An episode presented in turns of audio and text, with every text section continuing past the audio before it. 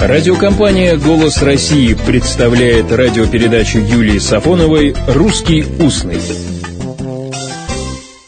Здравствуйте. Что же это э, рюкзачок-то ваш как-то телепается? Вы бы его перевесили, а то упадет. Услышала я совет сердобольной попутчицы. Телепается. Давно не слышала этого слова. А в русском устном оно употребляется как и однокоренное слово «телепень». И употребляются слова «телепаться» и «телепень» давно. Вот путевые записки Николая Ивановича Греча. 30-е годы XIX века. Кают-компания устроена великолепно. Услуга проворная и исправная. Не лишнее было бы прислать сюда на выучку любских телепней-прислужников, которые выводили нас из терпения. Услуга, она же прислуга, проворная и исправная, противопоставлена гречим телепням-прислужникам.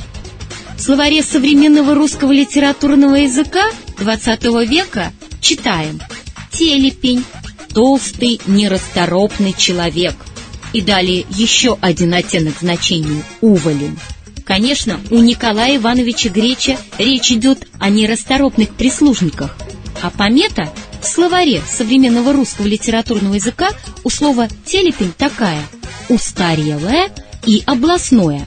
Областное – это точно, а вот устарелое – вряд ли, хотя слово «телепень» впервые зарегистрировано в 1822 году в словаре Академии Российской. А вот глагол «телепаться» однокоренной с телепнем явно слово, как я уже сказала, незабытое, в русском устном употребляется широко. И зафиксировано оно уже было в словаре «даля».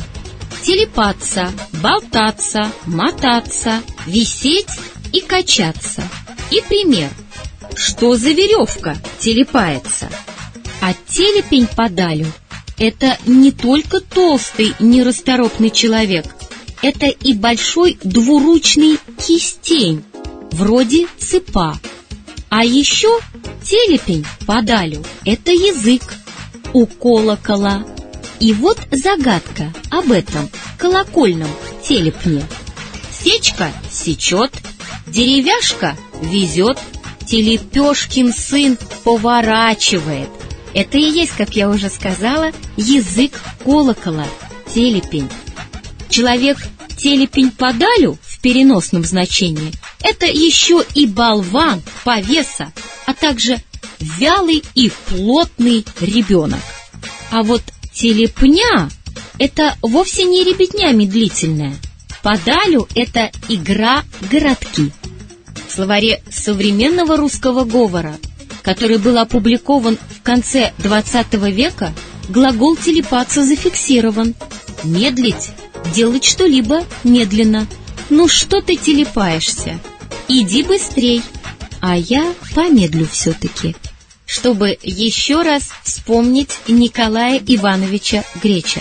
Свою литературную деятельность Греч начал в 1805 году статьей «Синонимы счастья, благополучия, блаженства.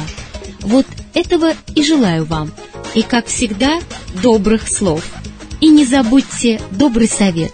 Лучше иногда медленно поспешать. «Русский устный» – программа Юлии Сафоновой.